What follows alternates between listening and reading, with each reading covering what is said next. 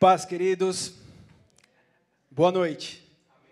Vocês estão felizes aqui? Eu estou muito feliz de estar com vocês. Faz um tempinho que eu não prego e estou bastante feliz porque, cara, é o primeiro culto desse ano, oficialmente falando, né? E quantas coisas já aconteceram nesse janeiro nosso aqui. Nosso presbítero Paulo, nossa irmã Elô, né, ganharam mais dois para o time de futebol que o Paulo está montando. Né? Olha que coisa linda. E a gente está orando por eles, para que logo eles estejam em casa com os bebês. Quantas coisas já aconteceram nesse janeirão aqui, né? Esse janeiro começou já com uma semana de estudo para mim, né? cheio de atividade para entregar cheio de coisa para fazer. Eu imagino que você já está trabalhando, que você já está estudando, alguma coisa você está fazendo. Você voltou a fazer a dieta, né, depois de tanto peru, tender, essas coisas. Você voltou a ir para a academia, alguma coisa aconteceu. Cara, mas a gente precisa fazer valer hoje a nossa noite aqui. O Senhor, Ele está liberando sobre nós, porque nós estamos acessando um ambiente da Sua glória, e diante da glória de Deus, o que é liberado sobre a nossa vida não é algo comum. Então, o convite que você tem nessa noite não é para viver o comum, é para viver o sobrenatural. O comum não precisa de Deus, já tem eu e você. Eu queria que você se levantasse e eu vou fazer um combinado com vocês, igreja. Em nome de Jesus. Eu pretendo ser bem breve. Eu gostaria que somente quem está lá na porta ficasse lá, apostos os demais, na medida do possível, né, salvo alguma urgência, que nós estejamos juntos aqui, sabe? Vivendo o que o Senhor tem para nós, como um corpo, amém? Pode ser? Vamos ficar de pé. Essa palavra o Senhor vem colocando no meu coração no dia de hoje, desde ontem, na verdade, mas eu notei que não é algo novo, eu notei que isso já tem sido ministrado aqui. Porque, sabe, eu vejo o Senhor fazendo coisas novas, fazendo obra de restauração, e é como se eu pudesse ver agora, nesse momento, casas. Sabe quando tem o terremoto que parte o terreno? Sabe, você já viu uma casa partida por um terremoto? Aquele, aquele chão partido, é como se eu tivesse essa cena. Mas nós vamos declarar as verdades dos céus hoje aqui. É necessário que você tenha entendimento do que está acontecendo e discernimento, porque provavelmente isso pode estar falando com você e a tua casa, e você precisa acessar e entrar nesse lugar. Feche os teus olhos. Pai, nós declaramos aqui, Senhor, o teu reino entre nós. Pai, nós declaramos lares restaurados Senhor, nós declaramos famílias restauradas neste lugar, Senhor, casamentos, Senhor, mais uma vez, Senhor, aqueles, Senhor, planos de casamentos a serem desfeitos, despedaçados, famílias quebradas, Senhor, nós, Senhor, Declaramos hoje o contrário, nós declaramos, Senhor, a tua boa vontade, Senhor.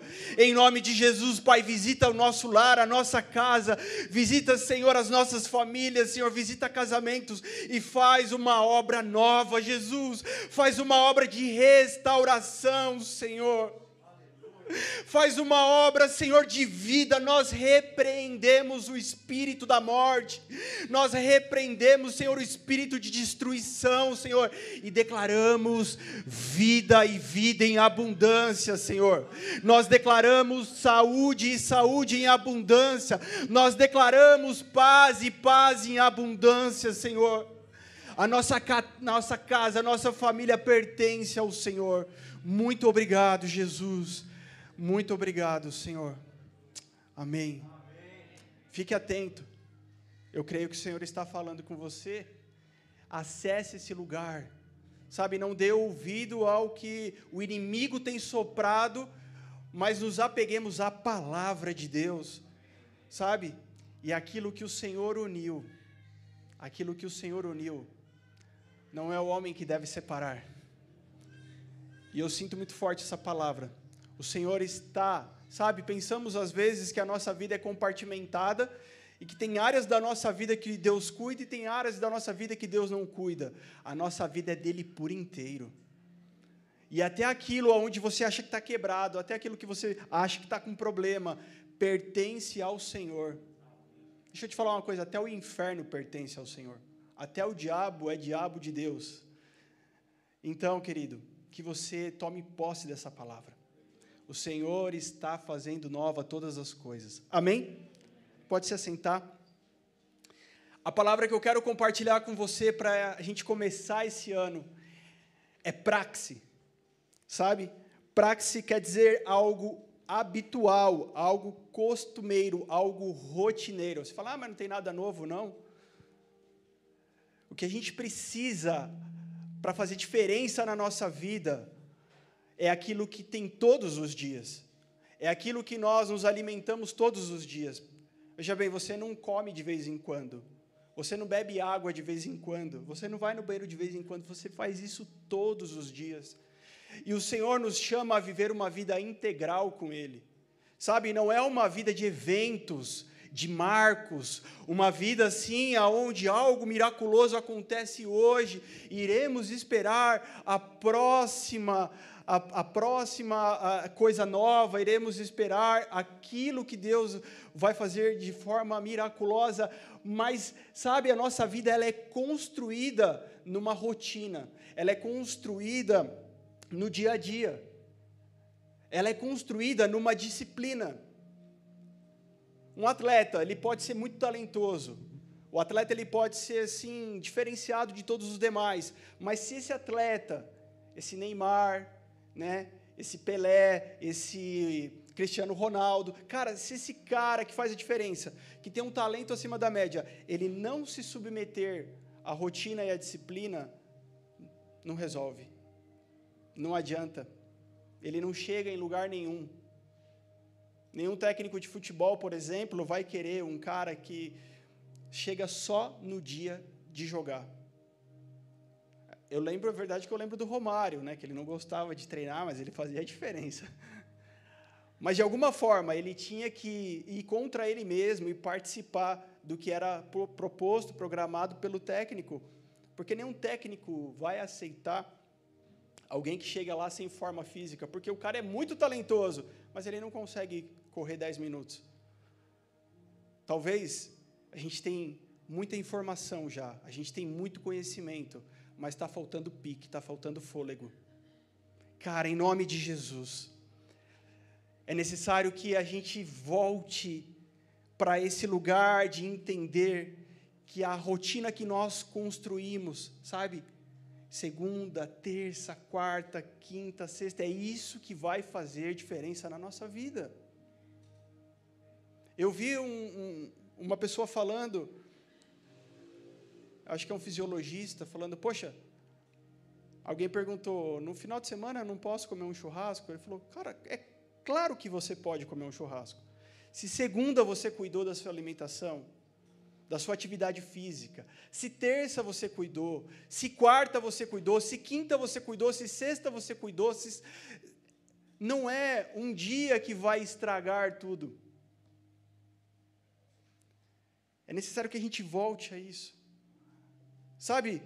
É necessário que a gente se alimente da palavra todos os dias. É necessário que a gente não tenha um evento de oração, mas uma vida de oração. E nós iniciamos o nosso ano como igreja. Se você não se apercebeu ainda, se você talvez, eu vou começar a falar aqui, você fala, opa, não foi assim que eu comecei meu ano, dá tempo ainda. Do Senhor colocar tudo no seu devido lugar e termos um ano diferente de todos os outros que não fique só naquelas promessas, sabe? Ah, esse ano eu não vou fazer aquilo, ah, esse ano vai ser diferente, mas que de fato estejamos abertos para o que o Senhor tem a derramar sobre nós. Que de fato a gente possa abraçar as promessas de Deus, aquilo que o Senhor tem lançado sobre nós. E a gente venha a ter coragem de fugir do que a gente já foi, do que a gente já viveu, para viver algo novo e sabe como nós, igreja, iniciamos o nosso ano? Descansando. Descansando, mas não estou falando de descansar, de tirar uma férias simplesmente ir para a praia. Estou falando de descansar de Gênesis.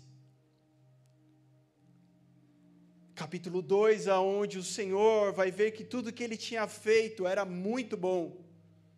Sabe? Ele faz todas as coisas.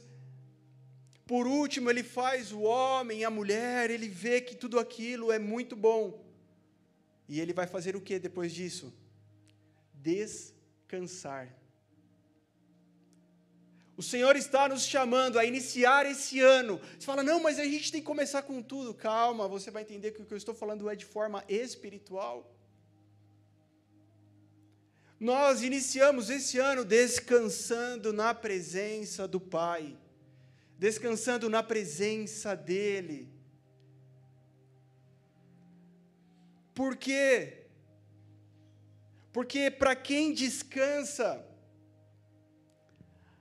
quem descansou hoje está pronto para o próximo dia, está, pro, está pronto para amanhã, está pronto para o próximo passo, as energias estão renovadas.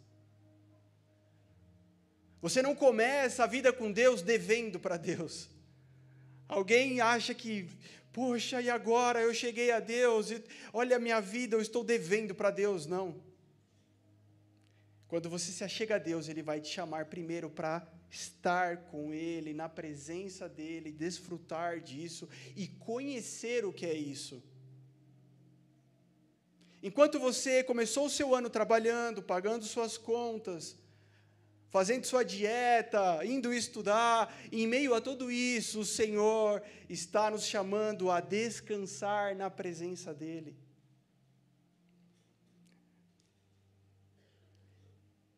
Porque quando nós descansamos, temos as nossas forças renovadas, a nossa esperança renovada, o nosso vigor renovado e podemos cumprir com aquilo que já foi estabelecido pelo próprio Deus.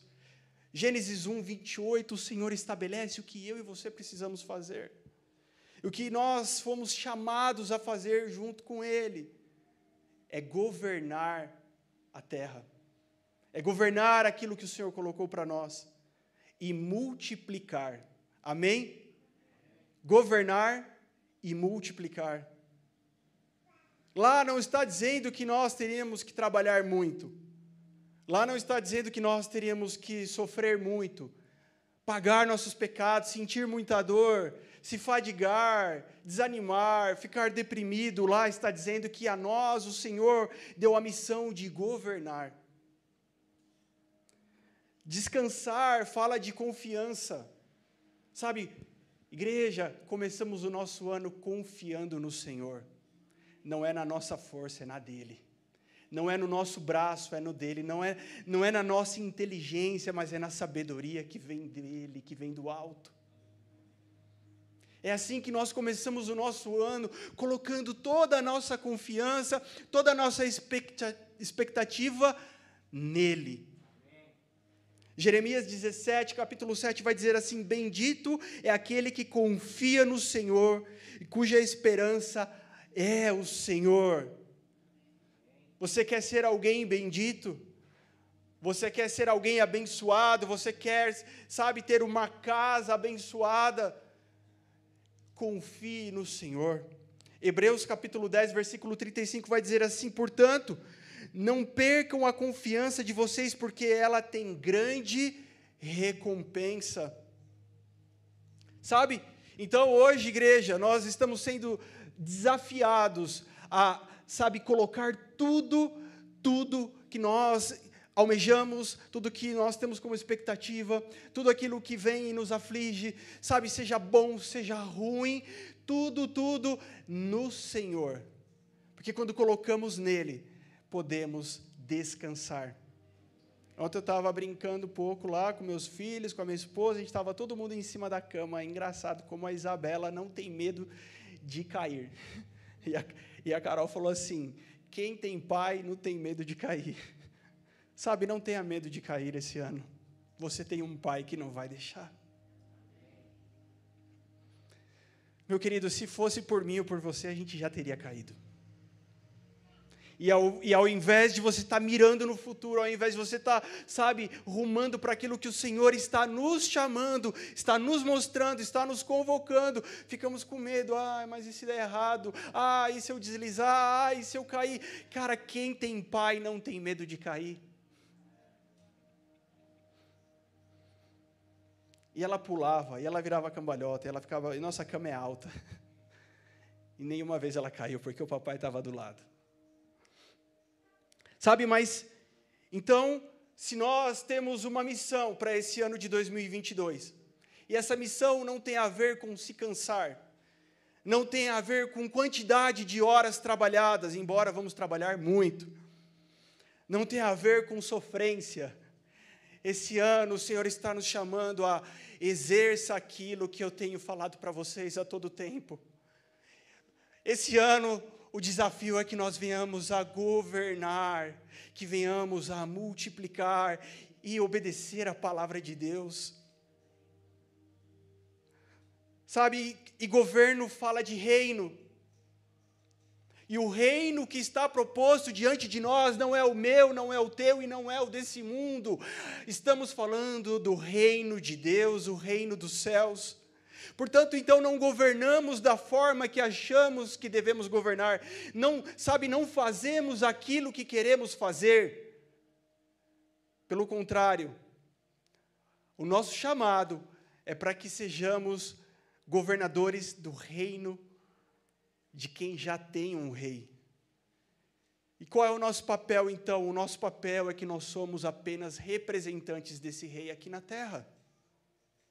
Nós somos apenas os embaixadores desse governo, desse reino, aqui onde nós vivemos hoje. Amém, igreja? Portanto, não é do meu jeito, não é do seu jeito, não é do nosso jeito, é do jeito que o Senhor está propondo para nós.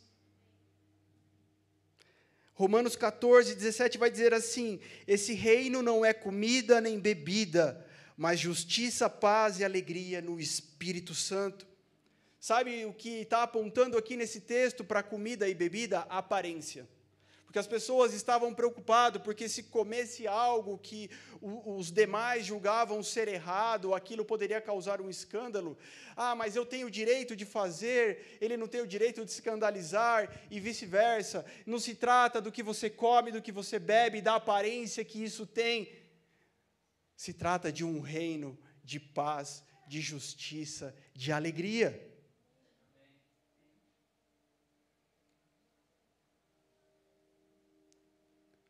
Sabe que a gente não venha a ter uma prisão porque eu preciso que as coisas sejam do jeito que foi que eu idealizei, do jeito que eu imaginei, tem que seguir essa sequência, tem que ter isso, tem que ter aquilo, mas que venhamos a ter contentamento no Senhor, que venhamos a ter a alegria da presença dEle.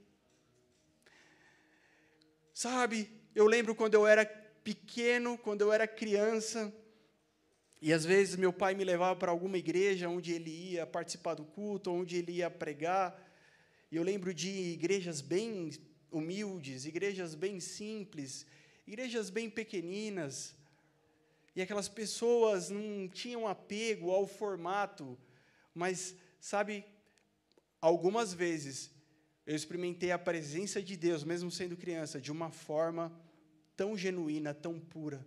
Cara, eu desejo experimentar isso cada vez que a gente sentar na mesa com Ele. Eu desejo experimentar o que é genuíno, não o que é fabricado. Eu desejo que, sabe, a gente possa sentar nessa mesa e experimentar o que vem direto dele. O resto é resto. E quando eu era pequeno, eu comecei a aprender a tocar flauta doce, porque eu queria tocar piano, mas meu pai falou assim: ó, você vai tocar piano se você tocar flauta doce, porque você vai aprender música. Falei, ah, então tá bom, vou aceitar o desafio, tudo para chegar lá, né, onde eu quero. Nunca tive o sonho de tocar flauta doce. Eu lembro que os bolivianos tocavam no trem. Eu não queria ser igual a eles. Mas, e meu pai, ele falava assim: então eu vou pregar hoje e você vai comigo. Eu vou levar o teclado e você leva a flauta. E a gente toca o hino 205 da harpa cristã. Quem conhece o hino 205? Ninguém. Temos um aqui. Tem uns disfarçados que não quer levantar a mão. Você vai tocar o hino tal da harpa. E eu lembro que uma das primeiras vezes eu era muito tímido, ainda sou, mas eu lembro que bem tímido que eu estava, eu não queria de jeito nenhum, e à tarde meu pai queria passar o sábado lá ensaiando comigo aquelas músicas, enquanto meus irmãos tiravam sarro de mim. Eles iam brincar, jogar bola, e eu estava lá. E aí teve, teve uma dessas vezes que eu não queria ir de jeito nenhum. Eu estava com muita vergonha. E quando eu cheguei, era uma igreja numa comunidade, bem no morro assim, e aí eu não queria aquele dia. E aí eu fiquei travadaço. Daí chegou na hora de tocar, tinha uma multidão na minha frente, sei lá, umas cinco, seis pessoas. E meu pai fez a introdução. na hora que eu tinha que começar a primeira nota, eu deu um branco assim, eu e deu aquele branco e eu fiz assim. Gente, aqueles irmãos já estavam voando, eles não queriam nem saber que música que era. Eles acharam que eu estava na presença, que eu estava no óleo. Eles já começaram, sabe? Marchar, sapatear, o fogo desceu naquela igreja, e eu nem lembro mais como é que eu consegui tocar depois, porque pegou fogo na igreja. E eu sabia que não era eu. eu sabia que não era eu. O Senhor está nos chamando a desafios. Sabe, o Senhor está nos chamando a sair da zona de conforto, a sair daquilo que é bonito, que é óbvio, aquilo que é bacana, aquilo que é legal. Hoje, quando eu olho para trás, eu falo, poxa, talvez se não fosse meu pai me puxar e me incentivar, né? Quem vai para uma academia, quem vai treinar, todo mundo gostaria que fosse com um personal trainer junto, né? O cara que fica, vamos lá, mais um, vamos, mais uma série. O cara fica lá te instigando, oh, foi bom hoje, hein? foi legal. E o cara fica, aquilo parece que motiva, aquilo faz bem para a gente, aquilo mexe com a gente de alguma forma, é alguém de fora. Como é poderoso isso, né? Alguém que está do lado de fora, para ele pode ser algo mecânico. Vamos lá, ele já fez isso com 10 alunos. Ele está lá com você. Vai, está errado, está torto, corrige, vai, mais um, vai. Só mais dez. Cara, o Senhor está fazendo isso com a gente, de alguma forma. Fala, não, não ouvi. Cara, se você não ouviu é porque você não está sintonizado, como diz o pastor Júnior, na estação certa. Ele está falando. A todo tempo o Senhor está falando, é nós que precisamos parar para ouvir Ele. Sabe, então nós fomos chamados para iniciar um ano mas já de olho lá no final dele. E em tudo isso, sabendo aonde está a glória disso, a, aonde está o mérito disso, o mérito está nele, a glória está nele, e é por ele que nós faremos. É por ele que nós enfrentaremos, é por ele que nós sairemos dessa zona de conforto pastor Júnior trouxe um monte de recado, um monte de coisa, sabe? Há muitas coisa, coisas a serem feitas, mas nós precisamos, sabe, primeiro ter o nosso coração descansado no Senhor. E o Senhor vai nos preparar, sabe? O Senhor vai nos aprumar para que possamos fazer e desempenhar tudo o que Ele está colocando diante de nós. Quando você começa um ano, no, no seu trabalho, você precisa de planejamento. Você precisa sentar e fazer as contas de como será o seu final do ano, aonde você precisa chegar, de que forma você vai chegar, quais são as ferramentas que você vai usar. Sabe? E eu quero te desafiar, se você não fez isso ainda, a fazer isso com a tua vida diante de Deus. Deus aqui está não só o plano de leitura bíblica, Senhor. Não só um grupo que chama incendiários, mas aqui está, Senhor, o meu coração, e eu vou colocar diante do Senhor, porque eu vou receber direto do, da fonte aquilo que o Senhor deseja que eu faça. Se você já sabe o que você vai fazer nesse ano, glória a Deus, mas talvez alguém aqui ainda não sabe. E a melhor coisa que nós podemos fazer é receber direto da fonte. Porque, sabe, quando eu, estava falando aqui de governar, eu estava falando de representar e representar esse rei. Então, precisamos perguntar para o rei o que ele deseja que seja feito no reino dele. O que o Senhor deseja de nós. O que o Senhor espera de nós. E isso não fala, sabe, de um evento da nossa vida. Isso não fala de coisas que nós podemos fazer. Isso fala de tudo que nós fazemos. Isso fala não de uma coisa, mas de tudo. Isso fala daquilo que nós somos. Sabe, o Senhor não foi, sabe, não te chamou para você fazer coisas, mas para você ser. E nós somos esses representantes de Deus. Então, como nós vamos nos posicionar diante da nossa família, diante dos nossos amigos? Como nós vamos nos posicionar diante da igreja do Senhor? Como nós vamos nos posicionar na nossa vida profissional, nos nossos estudos, na política, como é que nós vamos nos posicionar? Isso fala mais alto, isso dá testemunho acerca daquele que nos chamou. Porque já não vivemos na nossa velha natureza, vivemos em Cristo. E se vivemos em Cristo, agora carregamos o seu DNA, as suas características, aquilo que ele tem, é o que eu e você podemos ter também. Amém? Aquilo que ele tem é o que nós temos também. E é assim que nós damos testemunho dele. Atos capítulo 1, sabe, o que Jesus vai orientar é que eles ficassem aonde? Em Jerusalém. Até que até um tempo determinado. Existe um lugar e existe um tempo determinado, existe, um, existe algo a se fazer que foi determinado pelo Senhor. Igreja, vamos entender o que o Senhor está pedindo para nós fazermos, aonde é para nós estarmos e, a, e qual é o momento. O Senhor vai falar assim: olha, vocês vão ficar em Jerusalém até que do alto vocês sejam revestidos. Ele vai dizer assim: vocês receberão poder para quê? Para ser minhas testemunhas. Então, para que nós venhamos a fazer a obra de Deus, para que nós venhamos a ser igreja, para que nós venhamos, sabe, a cumprir com os propósitos de Deus, precisamos começar por onde Ele nos chamou. E nós vamos ser testemunhas, não simplesmente batendo na porta da casa de alguém, não simplesmente entregando um folheto para alguém, não simplesmente dando uma literatura para alguém, mas as pessoas vendo qual é o testemunho que nós carregamos de vida o que é que nós, sabe, externamos na nossa segunda-feira, na nossa terça-feira, na nossa semana, o que é que nós estamos externando? Se estamos externando Cristo, estamos dando testemunho.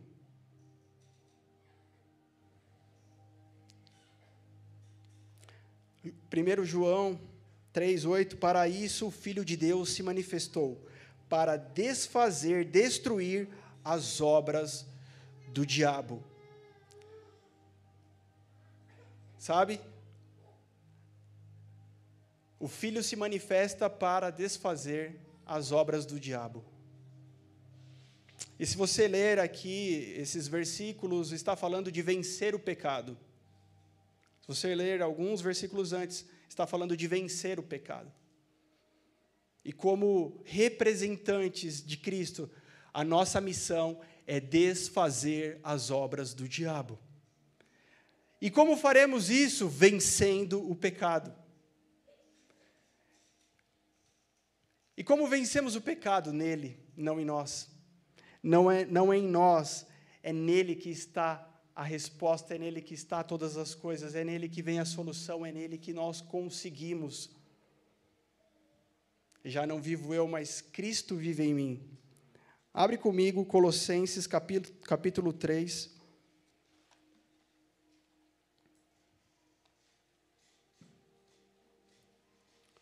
Nós vamos ler aqui Colossenses 3, do 1 ao 4, que diz assim: Portanto, se vocês foram ressuscitados juntamente com Cristo, Busquem as coisas lá do alto, onde Cristo vive, assentado à direita de Deus. Pensem nas coisas lá do alto e não nas que são aqui da terra, porque vocês morreram e a vida de vocês está oculta juntamente com Cristo em Deus. Quando Cristo, que é a vida de vocês, se manifestar, então vocês também serão manifestados com Ele em glória. Sabe como nós começamos o nosso ano, igreja? Colocando Cristo no centro colocando Cristo no centro de tudo. O nosso pensamento não é um pensamento desse século, não é um pensamento desse mundo, sabe? Não é segundo os padrões desse mundo, mas o nosso pensamento é acerca, é a respeito das coisas que são do alto. E se você ama essa palavra, se você crê na Bíblia, você diz: então isso é para mim. Então, o que, o que Paulo exortou aqui, os Colossenses, serve para mim também. A adoração. A adoração não existe simplesmente quando há música. Quantos desejam viver uma vida de adoração?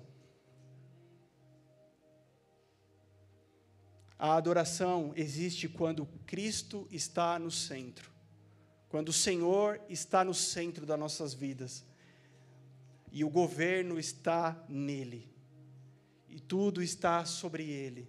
Então, se eu tenho Cristo no centro, todas as coisas são periféricas. Eu tenho Cristo, eu tenho aqui o meu casamento, eu tenho o meu trabalho, eu tenho os meus filhos, eu tenho o meu lazer, eu tenho meus estudos, eu tenho meus amigos, mas sabe, tudo isso gira em torno de quem? Dele. Tudo isso está conectado de que forma? Sabe, se ele é o centro, tudo está devidamente arrumado, tudo está devidamente conectado. Talvez você precisa fazer um balanço hoje para que 2022 não seja igual ao 2021, onde você, sabe, é, detecta que há coisas que estão fora do devido lugar, onde você detecta, detecta que tem coisas que estão desbalanceadas. Quando você está andando com o teu carro e o pneu está desbalanceado, o que, que você tem que fazer? Parar e balancear. Sabe? Agora, não há uma mágica, não há um grande segredo. O que, o que coloca tudo no seu devido lugar é Cristo reinando, estando no centro. Mas qual é o problema? Que muitas vezes nós colocamos Cristo no centro, mas nós tiramos Cristo do centro. E nós achamos que depois podemos colocar de novo e tirar de novo, e vamos fazendo uma rotatividade de prioridade conforme aquilo que estamos vivendo. Mas deixa eu te falar, igreja, isso é carne, isso é mente humana, isso é esforço humano. Porque nós nos cansamos quando fazemos isso, nós nos frustramos porque pensamos: poxa, Deus está muito ocupado, eu preciso resolver as coisas por aqui. Você já pensou assim? Já. Eu preciso fazer algo, E o irmão estava me contando, ontem a gente estava conversando, e ele recebeu uma proposta, e a mulher que fez essa proposta, ela precisa se desfazer de uma chácara, de uma casa, de alguns bens, ela precisa, é, ela, ela vai terminar as atividades que ela faz hoje, né, algumas obras que ela faz, e ela precisa é, passar isso para alguém. Mas ela falou assim: eu preciso consultar os meus guias para fazer isso, porque eu não posso passar para qualquer um. Eu não, eu não posso vender ou dar essa casa, essa chácara para qualquer um. Eu preciso consultar os meus guias. Cara, e nessa hora a gente vê que muitas vezes, de fato, os filhos das trevas são mais prudentes. Será? E eu falei isso e eu pensei isso na hora. Será que a gente faz dessa forma? Será que quando temos que tomar uma decisão, temos que fazer, agir, fazer algo, fala, peraí, antes eu preciso consultar o meu rei. Antes eu preciso consultar aquele que tem todo o domínio, aquele em quem eu confio. Se ele disser sim, é sim, se ele disser não, é não. Cara, do contrário, igreja, do contrário, nós estaremos iludidos.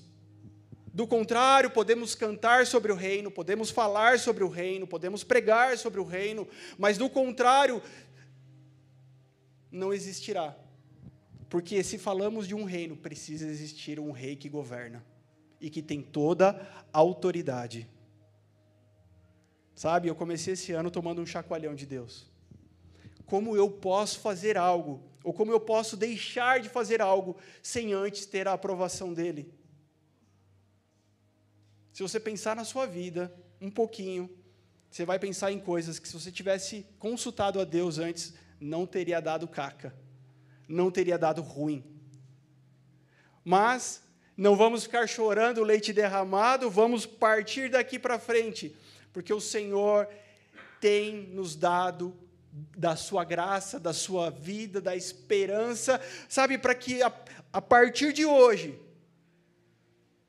você possa dizer assim: eu não vou viver segundo o conselho desse mundo. Eu não vou viver do jeito que a minha cachola acha, mas eu vou ver, viver do jeito que o Senhor fala.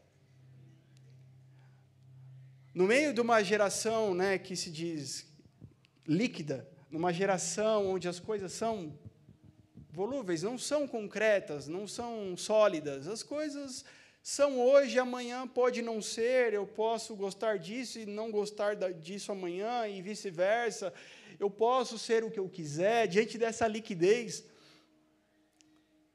nós precisamos ter um posicionamento, igreja, totalmente oposto, totalmente radical a isso. Quem está disposto a ser radical pelo Senhor? Cara, se você não está disposto a ser radical, talvez você esteja no lugar errado, querendo a coisa errada. Mas o Senhor nos chama a uma vida radical com Ele. Portanto, então não vamos, oba, que alegria, que felicidade, lá, lá, lá, eu vou governar, ó, oh, que ilusão. Não, eu sinto o peso da responsabilidade que Deus colocou sobre mim. E falo, Senhor, eu vou corresponder. Custe o que custar, Senhor, eu vou corresponder.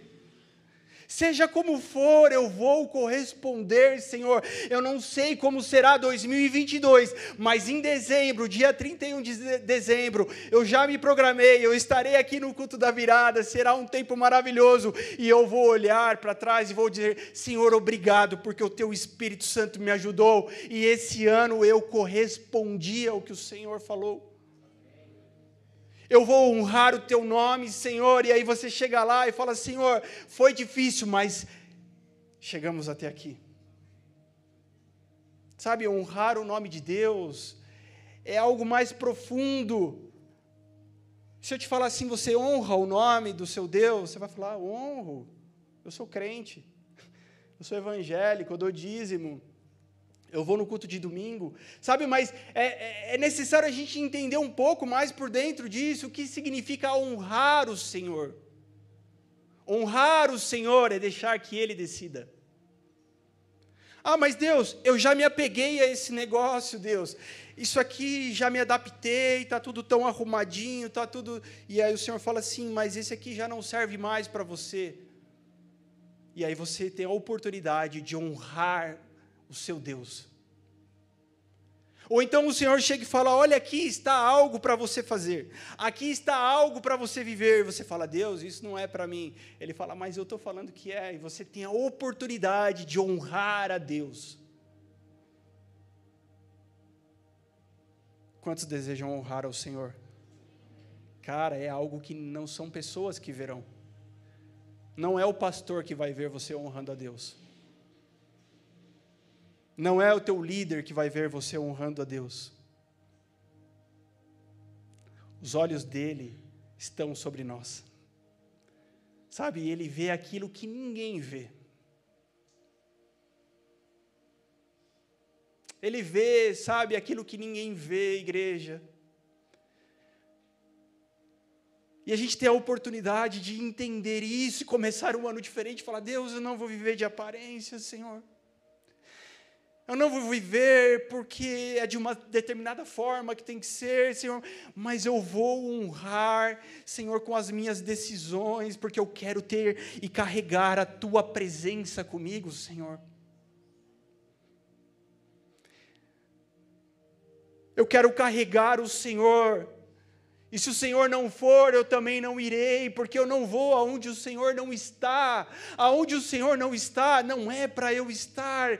Eu quero honrar a tua presença, Deus. Talvez Satanás já esteja te acusando agora. Quem é você? Eu sei o que você fez. Eu sei o que você faz de vez em quando. Eu sei. Mas existe um decreto de Deus sobre nós. Nós só precisamos estar neste lugar. Porque não é por meritocracia, ah, eu vou me esforçar bastante em 2022 para ser melhor, sabe? Não é disso que o Evangelho fala. E aqui, Paulo está dizendo assim: vocês precisam buscar as coisas do alto, vocês precisam ser governados pelo céu e não pela terra. A mente e o coração de vocês precisa de um governo que está lá em cima. Portanto, quando você olha aqui as pessoas falando, dando opinião, as pessoas emitindo suas opiniões, as pessoas fazendo seus julgamentos, é necessário parar e dizer o que o céu está dizendo sobre isso. Gente, eu lembro quando a gente chegou aqui nesse lugar. E eu lembro que era uma coisa muito estranha, o sentimento que a gente sentia ali naquele dia, naquela noite, naquele culto, sem entender o que estava acontecendo. Sabe, antes que a Viva fosse viva, a gente estava aqui nesse salão e a gente veio cultuar sem entender todas as coisas. E a gente quer entender tudo, né? Fala, Deus, eu vou, mas se o Senhor explicar todo o plano, e Ele não vai explicar todo o plano agora para você, sabe? Você vai viver um ano fantástico com o Senhor, mas se você tiver coragem, porque Ele não vai explicar todo o plano para você agora. Alguém tem um aleluia para isso? É desafiador. É desafiador. Mas aí o Senhor vem e começa a dizer, Ele vai dando vislumbres, Ele vai mostrando para a gente acerca do seu propósito, acerca do seu plano, sabe, para que a gente possa corresponder ao que Ele está fazendo. E como filhos mimados, muitas vezes nós ficamos, sabe, teimando com Deus e batendo os pés diante de Deus. Deus, olha isso, olha aquilo. Ele está dizendo assim: simplesmente me obedeça, simplesmente cumpra com o que eu determinei, simplesmente cumpra com a minha palavra, simplesmente, sabe? Simplesmente. E nós não sabíamos como seria a história deste lugar, como seria, como Deus faria, mas uma coisa entrou no nosso coração: Ele está no governo de todas as coisas, Ele está comandando todas as coisas, Ele está controlando, e o que Ele faz hoje nós podemos não entender, sabe, mas existe um propósito, existe um futuro. Os pensamentos dele são de paz e hoje você está aí cultuando junto conosco. Nós estamos aqui sentados nessa mesa. Porque alguém teve coragem de corresponder ao que o Senhor estava fazendo, mesmo que tudo parecesse contrário. Mesmo que tudo dissesse que não era daquela forma. Hoje nós estamos nessa mesa. Sabe quando você vê uma mesa posta, você senta e você come e você se delicia e você fala: Uau, que incrível! Você não fica pensando em quem preparou, quem comprou, quem plantou o arroz que você comeu. Você não fica pensando na vaquinha, quem foi que matou ela, quem foi que tirou o couro. Você não fica pensando. Nós sentamos na mesa e nos fartamos. Mas toda mesa exige uma coragem. Toda mesa exige coragem. Toda mesa exige disposição. Toda mesa exige trabalho duro, árduo. Toda mesa exige direção. Porque até para a gente sentar e jantar, como a gente fez no final do ano, precisou de uma direção. Precisou determinar como seria, a quantidade, o que seria, qual seria o cardápio, de que forma, que horas. Toda mesa precisa de uma direção. E continuando um pouco mais ali, Paulo vai dizer assim: ó, portanto, façam morrer tudo que pertence à natureza terrena. Fala comigo, façam. Façam. Agora fala igual voz de profeta. Façam. É.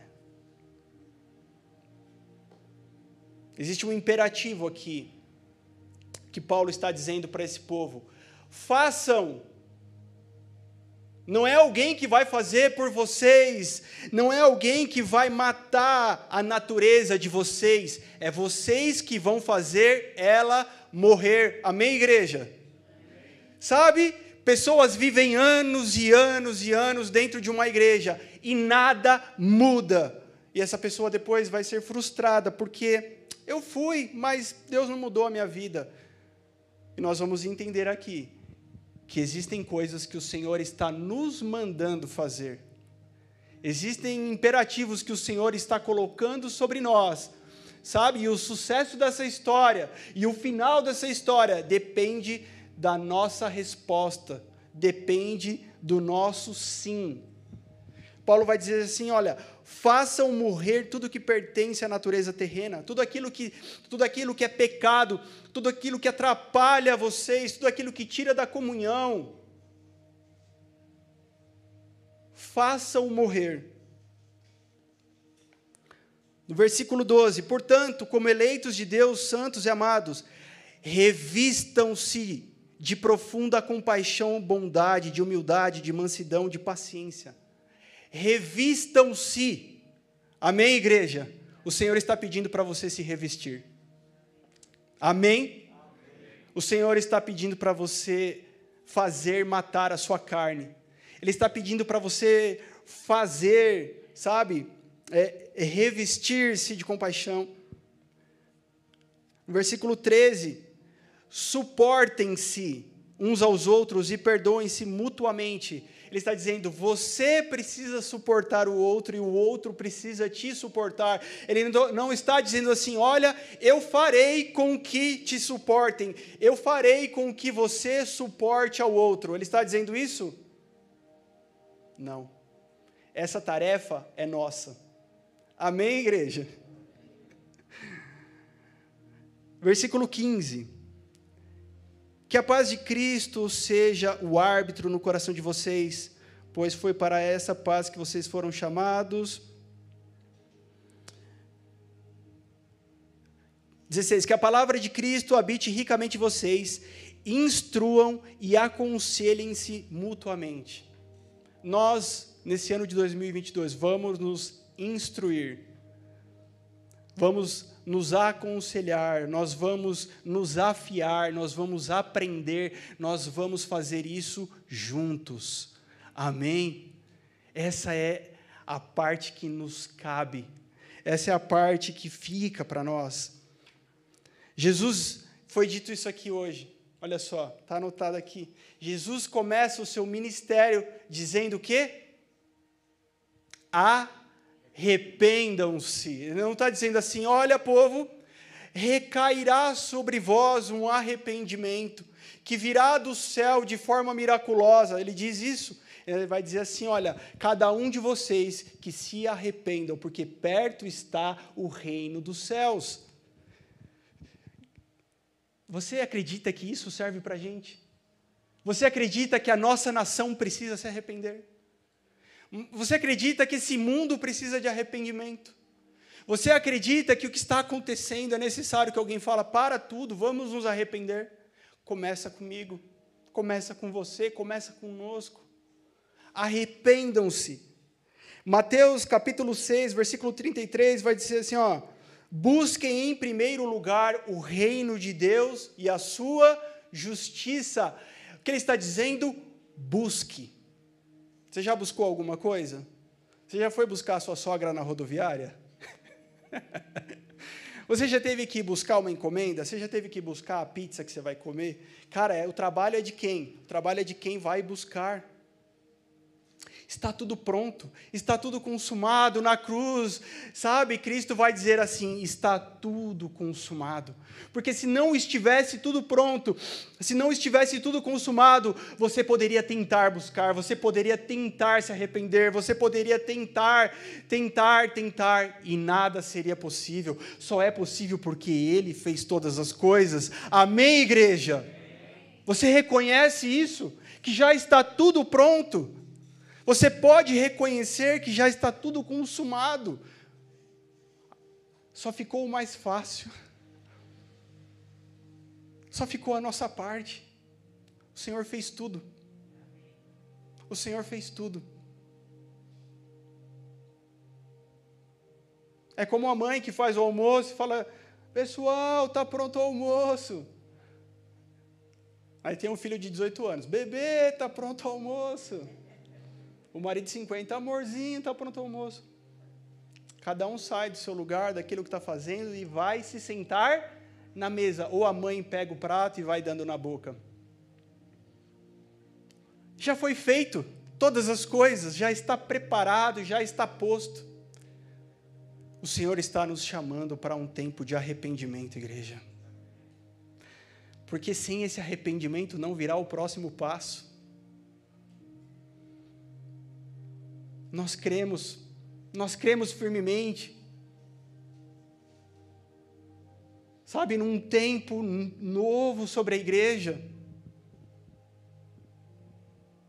Mas nós precisamos começar pelo começo. A nossa nação precisa se arrepender. As mídias precisam se arrepender. A televisão precisa se arrepender. Mas primeiro nós. Lucas 9, 59, Jesus fala assim: siga-me. Não, Jesus, espera aí que eu tenho que eu tenho que enterrar meu pai, eu tenho que fazer isso, tenho que fazer aquilo. Falando, hum. se você for fazer isso primeiro, então você não vai me seguir. Você precisa me seguir primeiro. É você que tem que vir atrás de mim, é você que tem que seguir os meus passos, é você que tem que ouvir a minha voz e falar, eu vou. Quem vai dizer aqui, eu vou? Siga-me.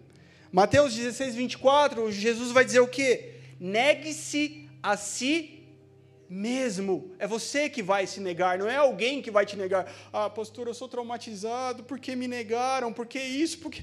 Cara, em nome de Jesus, você pode ter sido negado, você pode, ter, sabe, ter sofrido coisas nesse mundo, nessa vida, mas o que o Senhor está dizendo, tudo isso é fichinha, porque você é bem pior do que você parece ser. Você merece, na verdade, só o pior. Mas eu te amei primeiro. E eu troquei de lugar com você.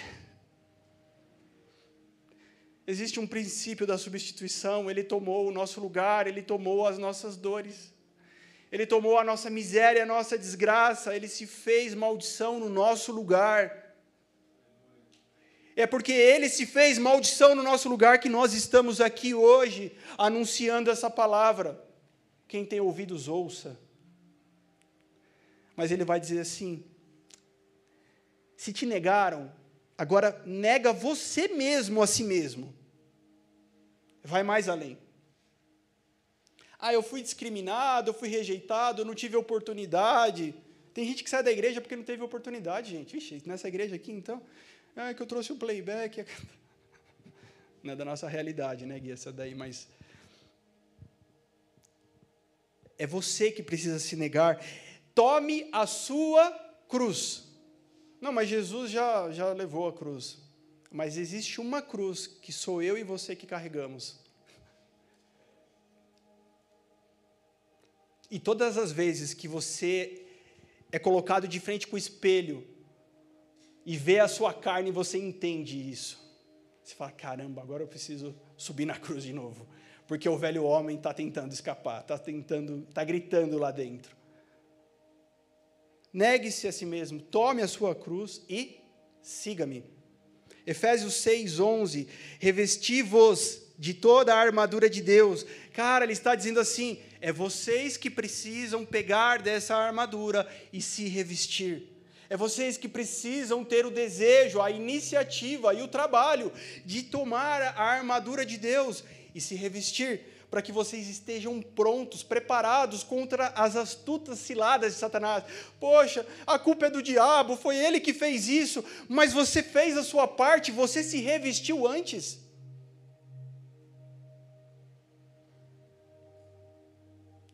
Eu creio que o Senhor está fazendo muitas coisas novas. Que o Senhor está fazendo isso é porque Ele está fazendo dentro de nós.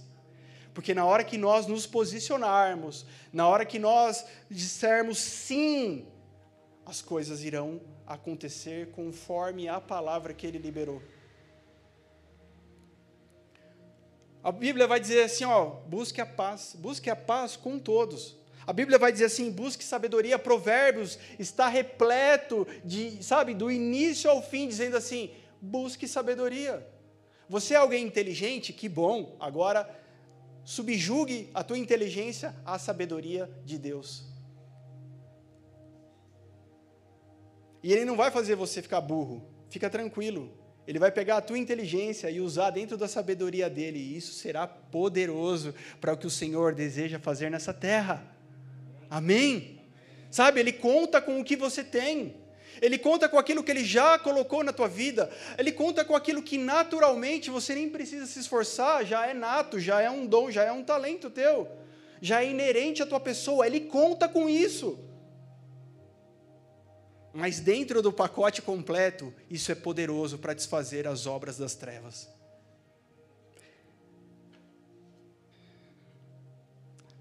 Voltando lá em Atos, esperem. Vocês que precisam sentar e esperar. Muitos não esperaram, muitos foram embora. Você sabia disso? Você sabe, né? Você leu a Bíblia, você sabe que não foram todos que ouviram essa palavra e ficaram esperando o Espírito Santo vir. Mas quem fez a sua parte, que era só esperar, viveu algo inédito. Você quer viver algo inédito? Você precisa fazer a sua parte. Efésios 5,18: E não vos embriagueis com vinho em que há contenda, mas enchei-vos do Espírito. Somos nós que nos enchemos do Espírito de Deus. Sabe, eu era jovem, mas eu pensei assim: poxa, eu estou na igreja há tanto tempo, Tantas pessoas são batizadas no Espírito Santo e elas falam em línguas estranhas, falam em novas línguas. Tanta, tanta coisa, tantas pessoas são novas aqui na igreja, eu nunca tive essa experiência. E aí eu ouvi essa palavra e comecei a buscar, Senhor, eu quero ter essa experiência, eu quero falar em novas línguas, eu quero acessar esse ambiente. Eu tenho uma vergonhinha, Deus, mas eu quero vencer essa timidez. Se você é tímido, está se identificando comigo hoje aqui, aí, ó, tem um jeito. Eu morria de vergonha de, tá, de repente, estar tá orando e sair um chula, baba. Eu tinha muita vergonha. Mas eu comecei a buscar e eu comecei a me encher. Tinha oração, eu estava lá. Tinha vigília, eu estava lá. E nada. Ia para o meu quarto e nada. E nada. E nada. Que nada, nada, gente. Eu estava sendo cheio. Não é nada, deixa eu te falar, não é que é nada, você está sendo cheio. Até que num, numa dessas vigílias que eu fui buscar o, o, o poder de Deus, fui buscar a experiência que eu não tinha ainda na minha vida. Eu estou lá e já nem lembrava que eu estava buscando, porque eu estava buscando tão intensamente que, na verdade, o que eu estava buscando se tornou pequeno perto de quem não era o que, mas era quem. De quem eu estava me relacionando, de quem eu estava me vivendo. Pode ser que nesse ano se torne muito pequeno o que você está pedindo para Deus diante da, da, da majestade, da alegria de ter a presença dEle. Pode ser que o que você está almejando fique muito pequenininho perto dEle, mas você vai prosseguir. E eu já nem lembrava que eu estava buscando algo, porque eu estava buscando Ele, não algo. E era o meu cunhado, gente do céu. Meu cunhado veio e colocou, ele era novo convertido, meu cunhado. Ele era novo convertido e ele foi batizado no Espírito Santo com o dom de línguas no batismo dele. E quando ele colocou a mão sobre as minhas costas, eu estava ajoelhado no chão. Alguma coisa aconteceu e eu comecei a falar. Eu comecei a falar. E quando eu recobrei assim a, a, a minha dignidade, eu pensei, bom, é melhor eu parar, levantar, porque depois o pessoal vai levantar e eu vou ficar com vergonha. E eu vi que todo mundo já estava tomando café, comendo bolo, eu estava no meio da sala. Sabe? Existem imperativos de Deus sobre a nossa vida para este ano. Amém? Você aceita? Você aceita o desafio? Já está tudo pronto. Ele vela pela sua palavra mas existe um desafio para nós. É isso que é isso que dá graça, é isso que faz, sabe, mexer com o nosso brilho. É isso que faz a nossa vida ter brilho, é isso que faz, sabe, valer a pena levantar da cama, é saber que o Senhor conta conosco. Ele conta com você. Eu vou chamar o pastor, não, ele conta com você. Ele conta com você. Quando Paulo escreve para os Colossenses, ele está preso em Roma. Epáfras vai lá falar do que está acontecendo. Ele cuidava ali daquela igreja, ele cuidava daquele povo. Mas sabe o que estava acontecendo lá na, naquele lugar? É, outras doutrinas, é, outras coisas que não eram a palavra de Deus começaram a se misturar. Começou a existir um sincretismo. Sincretismo significa mistura a palavra de Deus ela não é misturável. Começou a existir no meio deles gnosticismo, já não é pela fé, é pelo nosso conhecimento. Começou a acontecer doutrinas de anjos, começou a acontecer outras coisas. Mas quando você lê Colossenses, você fala, Paulo era um cara de Deus. Porque ele não fala acerca dessas coisas, ele não fala contra essas coisas, ele fala o que é a verdade. Ele não fala o que é mentira, ele fala o que é verdade.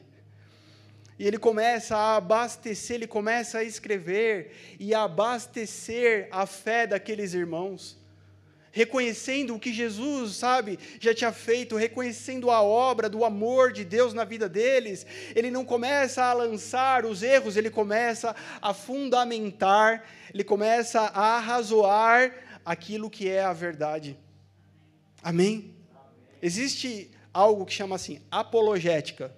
Sabe o que é apologética? Se você é crente, você sabe. É a defesa da fé, a defesa racional, com argumentos racionais da fé. Você sabia que você precisa ter isso na ponta da sua língua? Cara, esse mundo está doutrinando os teus filhos, está doutrinando a você mesmo se você piscar. Alguém vai dizer assim: não, aqui não.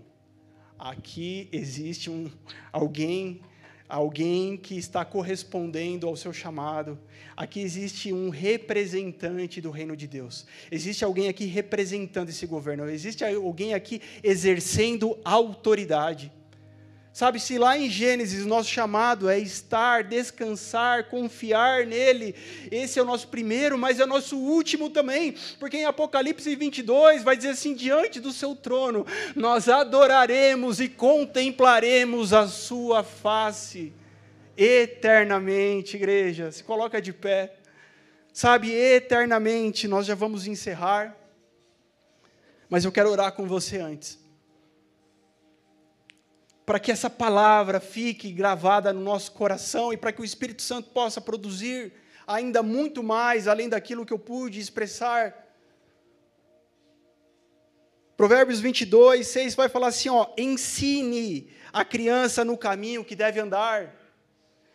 Deuteronômio 6 vai dizer assim: ó, vocês me amarão, vocês me obedecerão, obedecerão os meus estatutos mas vocês, a vocês cabe inculcar aos seus filhos essa palavra que hoje vos dou.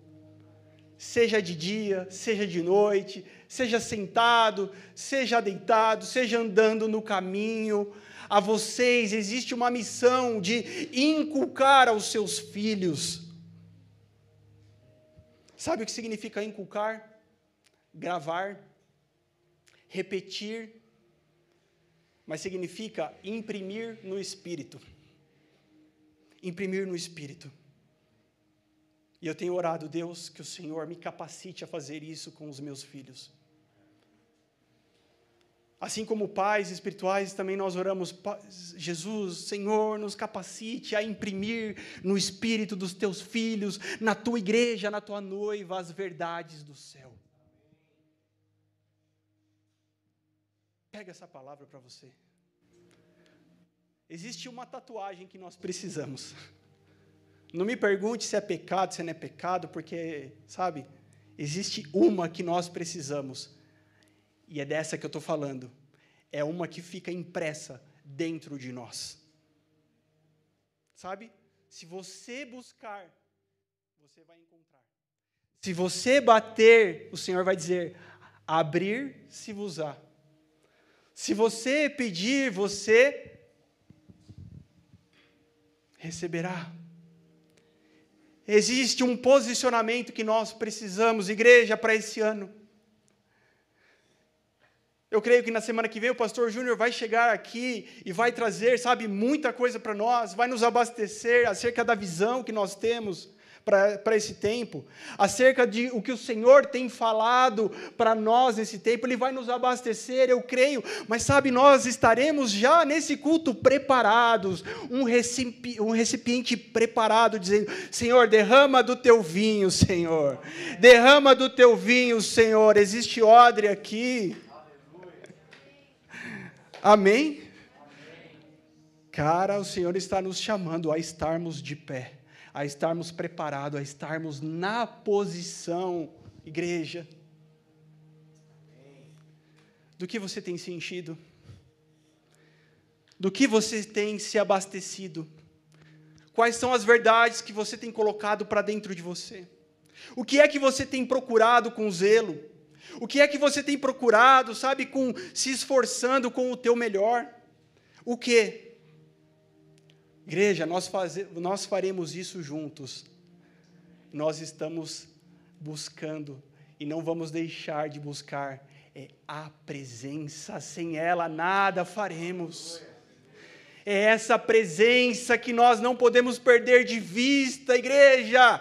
Senhor, se o Senhor não estiver aqui conosco, não vamos fazer. Se o Senhor não estiver conosco, não vamos falar. Se o Senhor não estiver conosco, não iremos. É essa presença.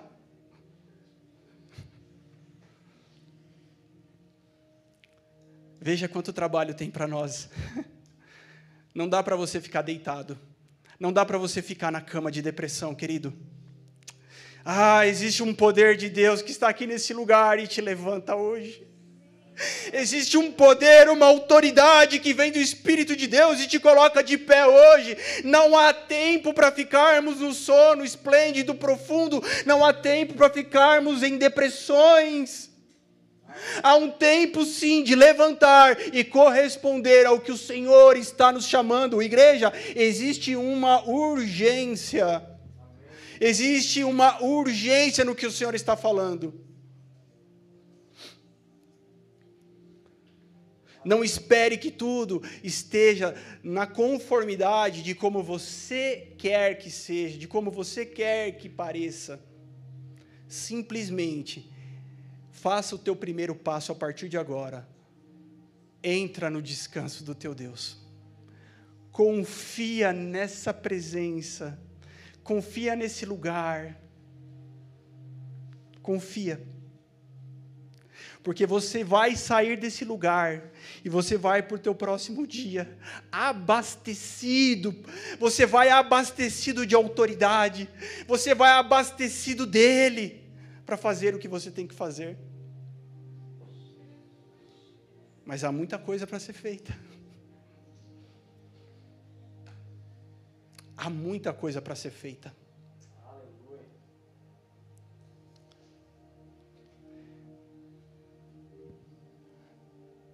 Existe um óleo que nós precisamos carregar, igreja. Existe um óleo e que dá tempo. Estamos vivendo esse tempo nós podemos carregar esse óleo. Porque breve, breve, breve, breve, breve, muito breve o noivo vem. E vem de surpresa. E quando ele vier, não vai dar tempo de mudar de ideia. Existem pessoas hoje teimando em mudar de ideia. Existem pessoas se apegando, sabe, em escombros da sua vida, em pedaços da sua vida, em retalhos da sua história, teimando para não mudar de ideia.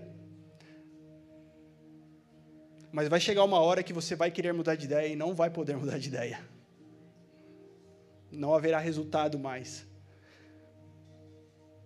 O Senhor está quebrando as nossas pernas para que possamos nos arrepender diante dEle. Sabe o que eu sinto aqui? Que existem pessoas que disseram para Deus assim: Deus, eu, já era para eu estar em tal lugar e o Senhor está respondendo agora. Fui eu que não deixei, fui eu que impedi, fui eu que não providenciei, porque eu te quero na minha presença primeiro. Porque eu te quero primeiro na posição. Arrependei-vos, buscai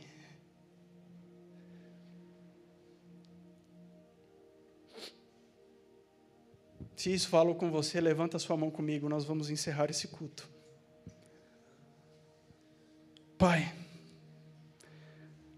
obrigado por tudo que o Senhor já fez até aqui. Obrigado por tudo que o Senhor nos livrou, por tudo que o Senhor nos deu. Obrigado pelas curas, obrigado, Senhor, por tantas coisas. Mas, Senhor, nós estamos dispostos a viver esse novo tempo, Senhor. E nós queremos estar prontos para esse tempo, Senhor. Nós queremos hoje aqui, Senhor, diante dos teus olhos, diante do mundo natural e do mundo espiritual, Senhor, nos posicionar, Senhor, dizendo: Nós iremos corresponder, Senhor nos posicionamos dizendo aqui existe uma igreja pronta para corresponder com tudo que o Senhor irá derramar sobre nós. Com todas as direções que o Senhor trará para nós, existe uma igreja pronta, Senhor, queimando, amando, Senhor. Faz em nós, Jesus, Jesus, faz em nós, Senhor, aquilo que nenhum homem pode fazer, Senhor o agir do teu Espírito Santo, porque é esse Espírito Santo que convence o homem do pecado, é esse Espírito Santo que veio a, a nos convencer do juízo, da justiça. Senhor, é o teu Espírito agindo em nós e nós damos lugar, Senhor. Nós damos lugar para o Teu Espírito Santo agir nesse, em nós, Senhor, neste ambiente, nas nossas casas, ó Deus, nas nossas vidas, ó Pai. Muito obrigado, Senhor. Muito obrigado, Jesus. Amém.